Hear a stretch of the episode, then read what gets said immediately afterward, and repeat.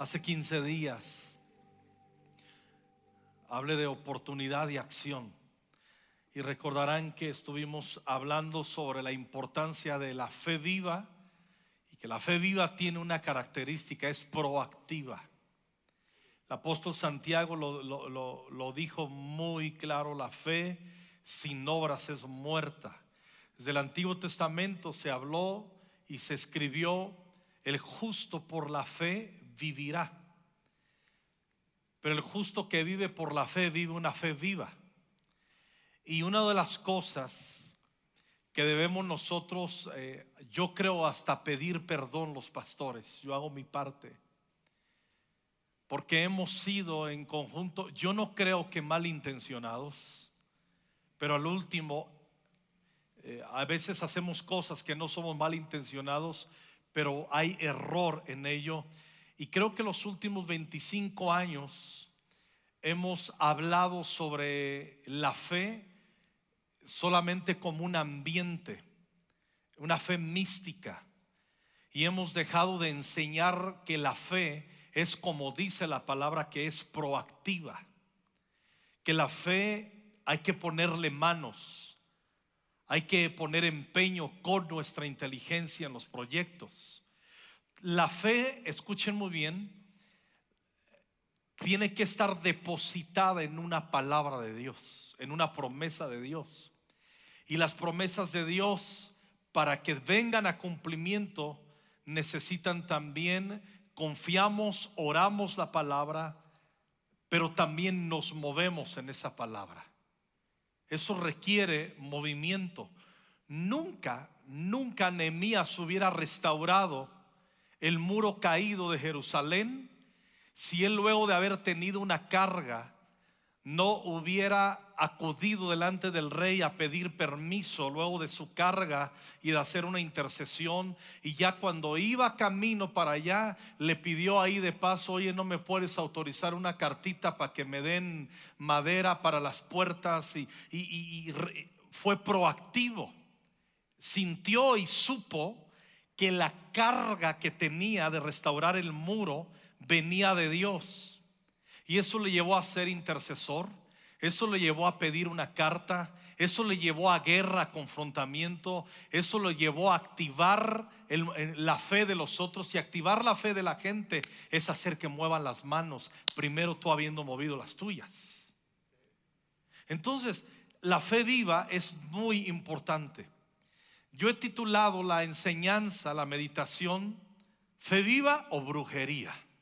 Porque vamos a hablar, a veces tenemos como un sentido místico de la fe como si fuera una brujería.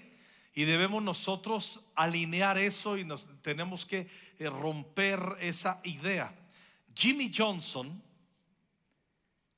en esta semana, en los días recientes, este hombre que está aquí, bueno, lástima que de los Cowboys, ¿sí? Este, este, este, dato que voy a dar me lo, me, lo, me lo puso el pastor Roger.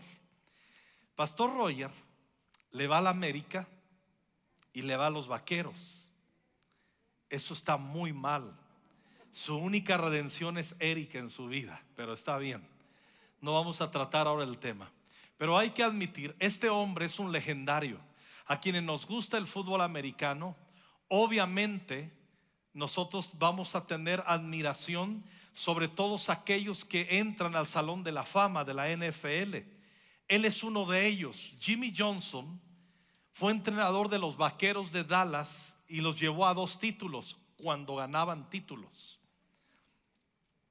Y le metieron al Salón de la Fama recién y en alguna de sus entrevistas dijo esto, cuando le estaban reconociendo sus logros cuando le estaban reconociendo lo, legendario que, que, que es con sus hazañas, contestó y dijo esto, no soy un soñador, soy alguien que cree y trabajo para que las cosas que creo sean posibles. Otra vez, no soy un soñador, soy alguien que cree y trabajo para que las cosas que creo sean posibles. Un soñador que no trabaja opera en un espíritu de brujería. Y eso es lo que quiero que, que aclaremos. Porque a veces nuestro, si solo creemos, si solo pensamos, soñamos sin meter las manos y buscamos que suceda violando los principios de la fe viva que tiene que ver con mover las manos y usar la inteligencia, entonces eso no es fe viva. Eso se parece más a una hechicería y a una brujería. Este hombre, Jimmy Johnson, este legendario, dijo, creo en la gente y ayudo a que crezcan, que se desarrollen y que cumplan su propósito. Este es un gran hombre. Es un hombre de fe, obviamente, es un hombre lleno del Espíritu Santo, pero él nos dejó bien en claro en, las palabras que dio. No basta con soñar, soy alguien que cree y trabajo para que las cosas que creo sucedan. En Gálatas 4:20 es la continuación de una lista que el apóstol Pablo nos da de las obras de la carne. Habla de adulterios, habla de un montón de cosas, de inmoralidades, habla de, chapuzas, habla de un montón de cosas. Pero en el 4.20 está incluido en las obras de la carne las hechicerías. Y luego en el versículo 21 dice que los que practican tales cosas no heredarán el reino de Dios. O sea, quien practica la hechicería no va a heredar el reino de Dios. Aquí vamos. Hay muchos que creen que no practican la hechicería y al último están practicándola inconscientemente. No va, hechicería no, no, tiene que ver con ser solamente descarados en un ritual místico ajeno a la palabra de Dios. Eh, no es necesario a veces eso. Pero por definición hechicería, antes quiero hablar de las qué es la carne. La carne, vivir en la carne es hacer cosas, es es querer cosas sin considerar a Dios. Es tengo anhelos, tengo sueños, los voy a lograr. Si tú me haces el paro, Dios, gracias y te adoro, pero si no, yo puedo ni te necesito. Eso es la carne.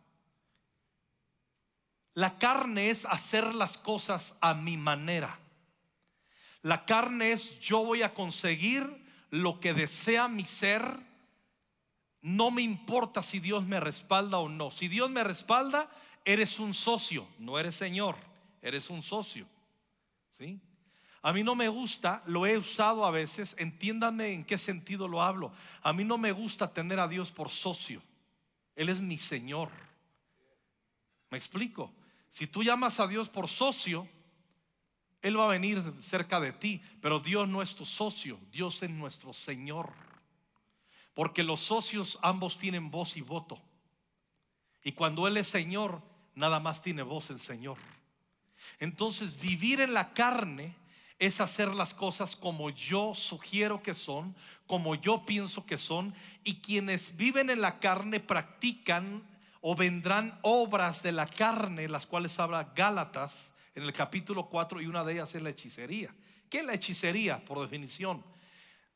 Conjunto de conocimientos prácticas y técnicas que se emplean para dominar de forma mágica el curso de los acontecimientos o la voluntad de, de las personas. Vamos a la esencia. Claro que nosotros no vamos a practicar abiertamente, espero eso, pero la esencia de la brujería es dominar el curso de los acontecimientos propios y de los demás, o la voluntad de las personas. Le voy a poner un ejemplo bien básico de brujería. Cuando se casan tus hijos, y quieres seguirte metiendo en sus vidas.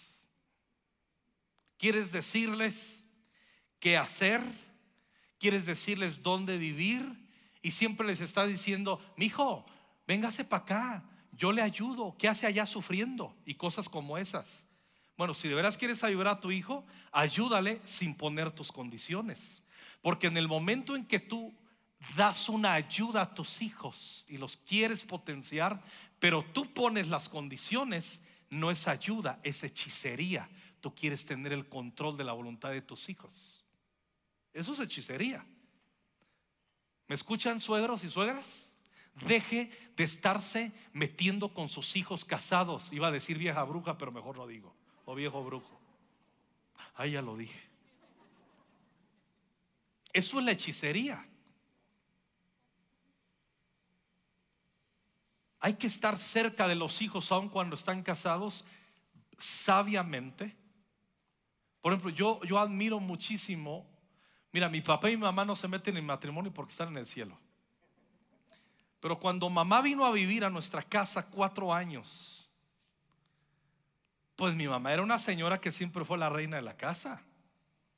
Y cuando llegó midió el terreno y quiso ser la reina, pero ya había una reina en la casa que se llama Norma. Norma no peleó eso.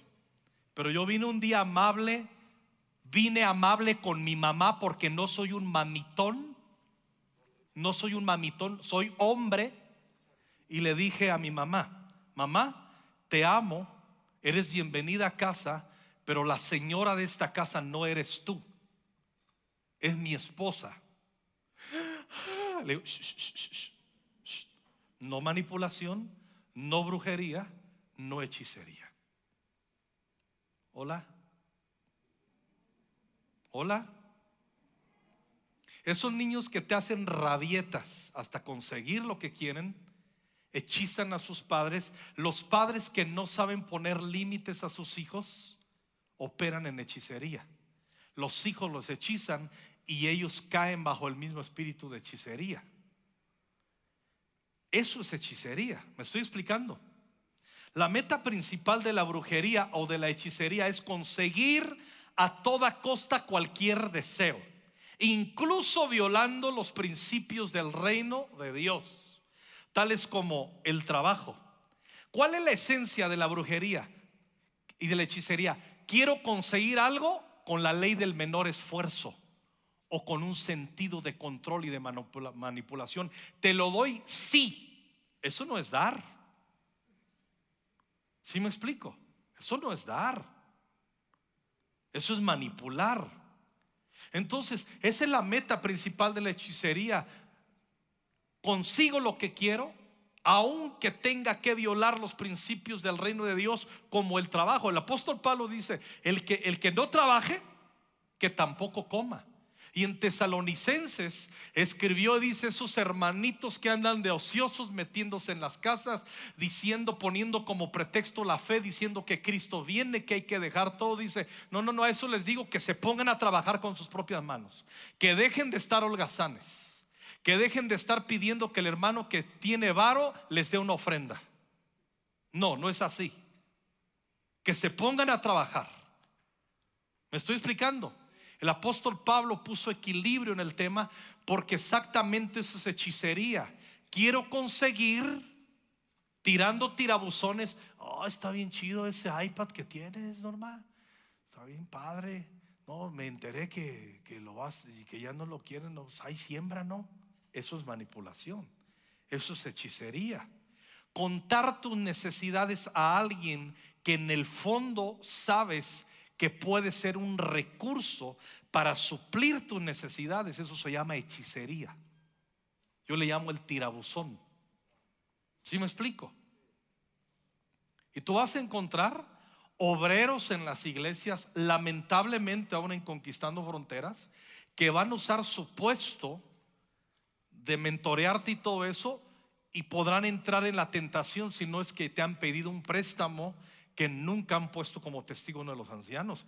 Eso es manipulación, eso es hechicería, eso es brujería. Hola, oh, sonrían un poquito, pues nomás estoy pastoreando. Hola, bueno, no se puede ver la sonrisa, pero si están sonriendo, háganle así. Sí, muy bien. No es necesario ser un practicante de los rituales de las hechicerías o brujerías para operar bajo la influencia de estas. Se puede ser influenciado por ellas al adoptar la filosofía del menor esfuerzo y optar por la falta de amor al prójimo, que son lo opuesto a la fe viva. De ahí que toda forma de injusticia, los caprichos, los robos, las estafas ejercer control insano, manipular, mentir y holgazanear son expresiones del espíritu de hechicería y de brujería. Es muy importante que nosotros entendamos que la fe es viva, la fe es activa. No podemos nosotros solamente vivir declarando, soñando sin ser proactivos, porque tenemos llevaríamos el riesgo de caer en un espíritu de hechicería. Anhelo, quiero, sueño, pero no uso mi inteligencia ni entro en movimiento. ¿Me estoy explicando? Oh, bueno. Tres. Los corazones rebeldes, los que huyen al arrepentimiento, los que le huyen a la cruz de Cristo y los que se han alejado del temor de Dios, se convierten en los principales consumidores de hechicería y de brujerías. Por ejemplo, es una hechicería no perdonar. Cuando tú dices, yo no perdono, aunque sé que Cristo dice que perdona, yo tomo el control, yo vivo en la carne, no quiero, no quiero perdonar, eso es vivir bajo una hechicería. ¿Se acuerdan de Acab y de Jezabel? Acab era rey de Israel. Un día se le antoja comprar un terreno, la viña de Nabot, que estaba muy cerca del castillo real y va a negociar con este hombre. Le dice, ¿me puedes vender tu terreno?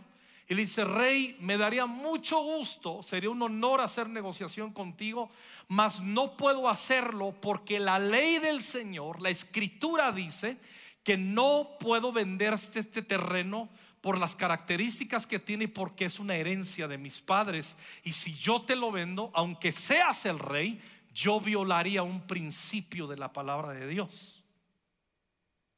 Fue muy amable, fue muy inteligente. Entonces Acab se va enojado. Se pone a llorar, hace su berrinche y llega su esposa la Gesa. ¿Qué pasó, mi Acabcito? Dice, ¿qué tienes? Dice, eh, eh, no me quiso vender el terreno. Y, y se puso bien enojado. Y ahí viene el espíritu de control y de hechicería de Jezabel. Le dice, ¿Y quién es el rey, papá? ¿Quién es el rey, mi? ¿Quién es el rey? ¿No es usted el rey? Te puede hacer lo que usted quiera. A ver, a ver, no le saque, use su autoridad. Es lo que le dijo Jezabel. Y se quedó ahí todo trabado acá. ¿Y saben qué hace Jezabel? A espaldas de su marido, dice: ¿Quién es el tal Nabot? Investíguenmelo. Va, le monta y le pone un cuatro. Lo difama y en esa difamación provoca que vengan unos hombres y lo asesinen. Lo asesinan. Eso, eso lo propició Jezabel. Y una vez que lo asesinan, Jezabel toma el terreno y se lo entrega a su marido. Entonces Acab recibe el terreno, aún sabiendo que su mujer cometió un homicidio y aún sabiendo muy bien acá que ese terreno no le correspondía. Lo tomó e hizo como que no pasaba nada. Entonces Acab operó bajo una cobertura de hechicería de su mujer y Jezabel fue una bruja maruja.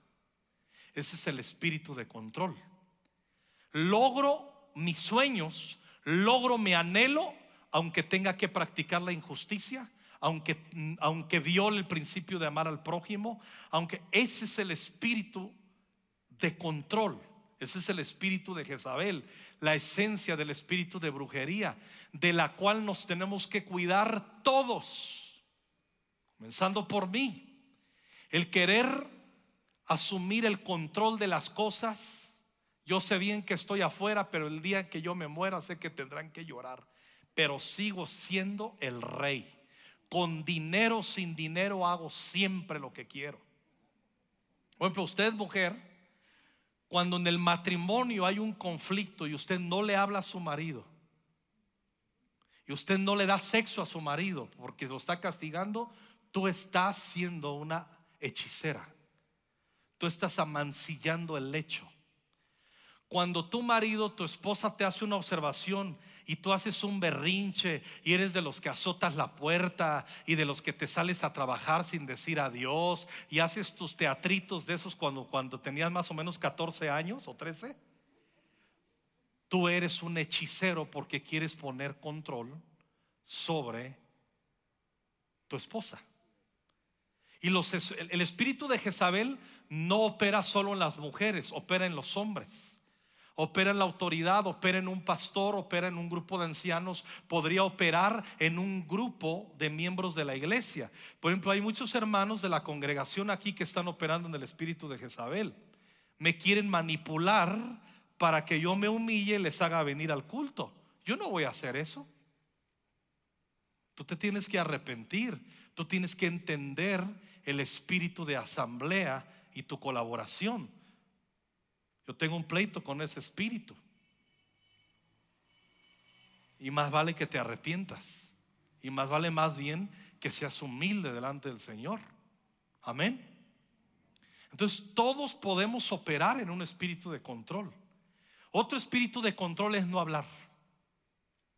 ¿Qué opinas? No sé. No sé. ¿Han escuchado el estúpido prefiero no hablar? Eso es ser un hechicero, porque tu opinión es bien importante.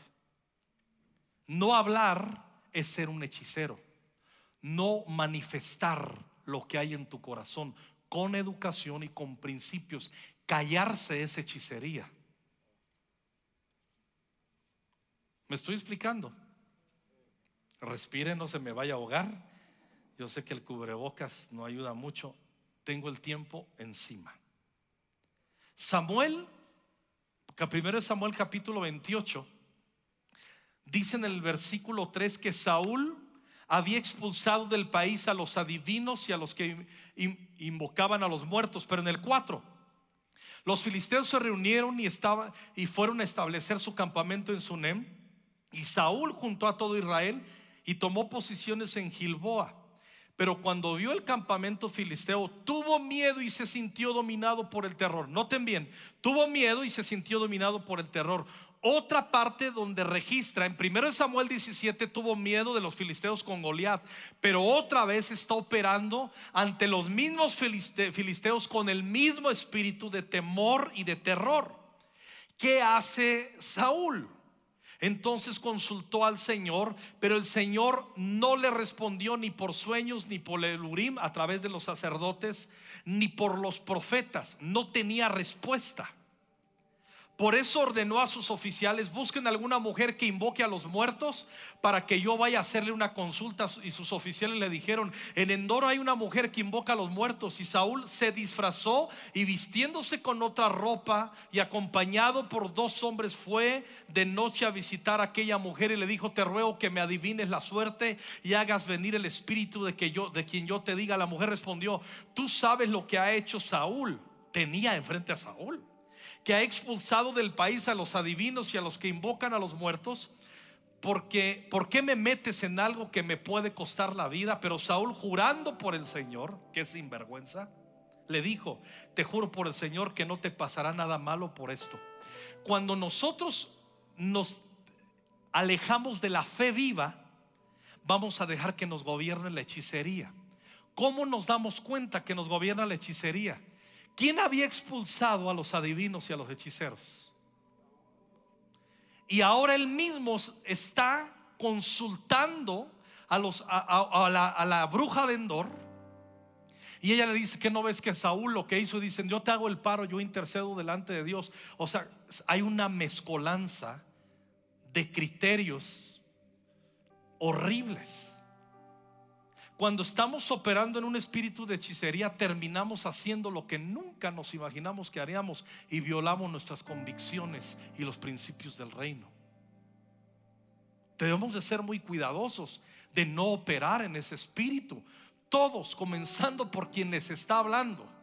Y tú también puedes, si descuidamos la fe viva, porque la fe viva tiene que ver con ser proactivos.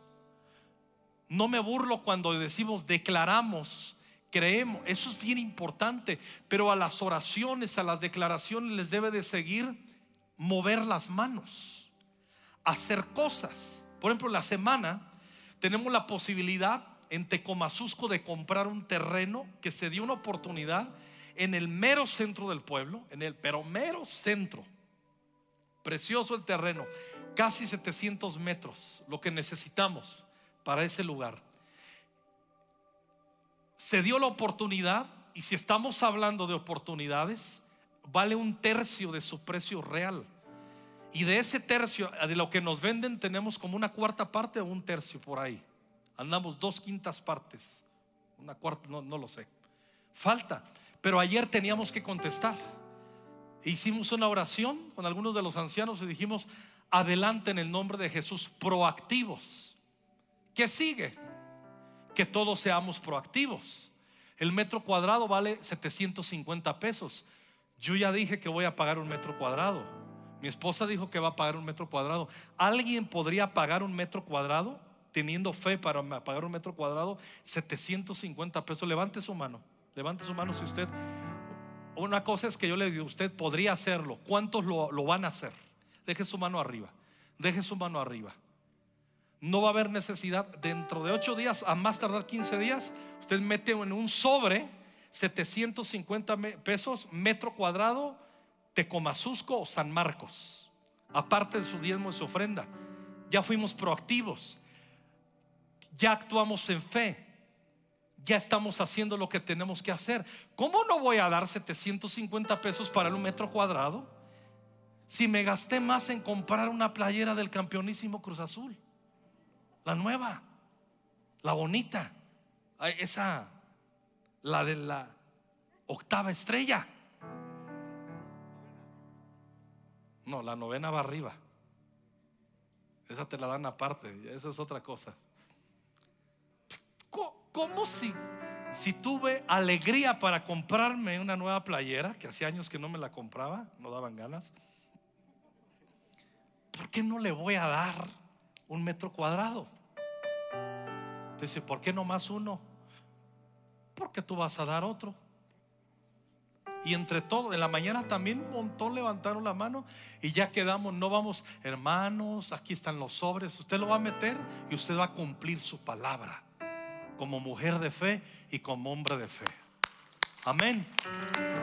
Esto funciona así. Esto es así. Yo no quiero ser como Saúl. Él, perdió la riqueza de su fe y entró en miedo. Y una vez que entró el miedo en él, comenzó a operar en espíritu de hechicería. El temor abre las puertas a operar en la hechicería y en la brujería. Termino poniendo un ejemplo de un hombre que amo mucho en la Biblia, Caleb. Josué capítulo 14, versículo 7. Este hombre le está diciendo a su amigo, a su consiervo Josué, que era el líder. Dice, yo tenía 40 años cuando Moisés, el siervo del Señor, me mandó desde Cades Bernea a espiar la tierra y le di mi opinión honesta en cuanto a la tierra. 8. Sin embargo, los otros espías que fueron conmigo atemorizaron al pueblo con lo que dijeron. Escuchen bien, pero yo creí de todo mi corazón que el Señor mi Dios nos ayudaría a conquistar la tierra. Yo creí de todo mi corazón. Moisés me hizo esta promesa, la tierra que ustedes visitaron te pertenecerá a ti y a tus hijos para siempre. Te daré esa tierra porque creíste de todo tu corazón en el Señor mi Dios. Te la doy porque creíste. Pasan muchos años Dice en el 10, ahora miren el Señor tal como dijo, dice Caleb, me ha mantenido vivo estos 45 años. El Señor le dijo a Moisés que yo iba a seguir con vida mientras Israel andaba por el desierto. Aquí, aquí estoy hoy, a los 85 años de edad. Estoy igual de fuerte como el día en que Moisés me mandó a explorar la tierra. Tengo la misma fuerza de siempre y estoy listo para salir y luchar. Digan conmigo para salir y luchar. ¿Le había sido prometida una herencia, sí o no? Pasó el tiempo. Fue de los dos sobrevivientes con Josué nada más, de una generación. Todos los demás murieron en el desierto. Él vino por antigüedad a pedir un ministerio o a pedir una herencia. No, porque él entendía, hay una promesa y esa promesa es arrebatada con fe. Y esa promesa los violentos la arrebatan. Y esa promesa el hecho que Dios dijo que es mía no me va a quitar la bendición de ser proactivo, porque de hecho la fe sin obras es muerta, como hemos hablado, como dice la escritura. Así que ahora dame la región montañosa que el Señor me prometió ese día. Tú escuchaste ese día que los anaquitas, los, hijos de Anac, los gigantes, estaban ahí con, eh, con, sus ciudades grandes y fortificadas. Si el Señor va a estar conmigo, entonces yo los expulsaré como el Señor prometió. Qué pantalones, qué fe de ese viejo. Mi abuelo decía, viejo los cerros que todavía reverde, pero todavía reverdecen. Mi abuelo Marcelino Escobedo murió a los 97 años, lleno de vida, lleno de fe. Él conoció a Cristo a los sesenta y tantos años. Había vivido una vida desordenada. Desde que conoció a Jesús, mi abuelo se convirtió en un intercesor, en un seguidor leal de Cristo y pudo darle hasta 30 años de su vida en oración, en evangelismo al Señor. Mi abuelo se reía como el lindo pulgoso. Así se reía. Lo iba a visitar y yo era niño, no tenía ni un diente el abuelo. No sé, yo decía, ¿cómo come la carne? Era para mí era un misterio eso, ¿no? Pero el abuelo me ponía a leer la Biblia, era un hombre de fe y siempre estaba orando. Y sus oraciones, recuerdo cuando era niño, de las pocas veces que puse atención a sus oraciones, tenía un espíritu de fe, hablaba de conquista, sabía lo que estaba pidiendo ese viejo, lo sabía muy bien. Tres entonces Josué bendijo a Caleb, hijo de Jefone, y le dio la ciudad de Hebrón como propiedad. Por eso Hebrón se volvió posesión de Caleb, hijo de Jefone, el que cita hasta hoy, porque creyó de corazón en el Señor, el Dios de Israel. Pero el hecho que creyó no significa que no actuó, que no fue a conquistar. La fe es activa, la fe es viva. Cuando digo que tengo fe y no le muevo, puede que voy a operar en un espíritu de hechicería. Yo no quiero operar en ello. La hechicería evita el esfuerzo, evita la acción. No le gusta pensar, no le gusta planificar. Para conseguir ese terreno que vamos a conseguir en Tecomazusco, hay que pensar, hay que visitar, hay que hacer números, hay que incentivar a la fe. Esto es lo que tengo, esto viene de fe. Tenemos que ponernos en acción. Miren cómo muchos corazones del primer culto y ahorita levantaron la mano e hemos hecho compromisos con el Señor. Somos una iglesia madura que no tenemos que andar diciéndoles, hermano, ustedes prometieron, pues mochense. No, tú ya prometiste, tienes una fe madura vamos a sacrificar para traer esa ofrenda de ese metro cuadrado. Yo no quiero operar en un espíritu de hechicería. Tú tampoco. Queremos actuar en una fe viva.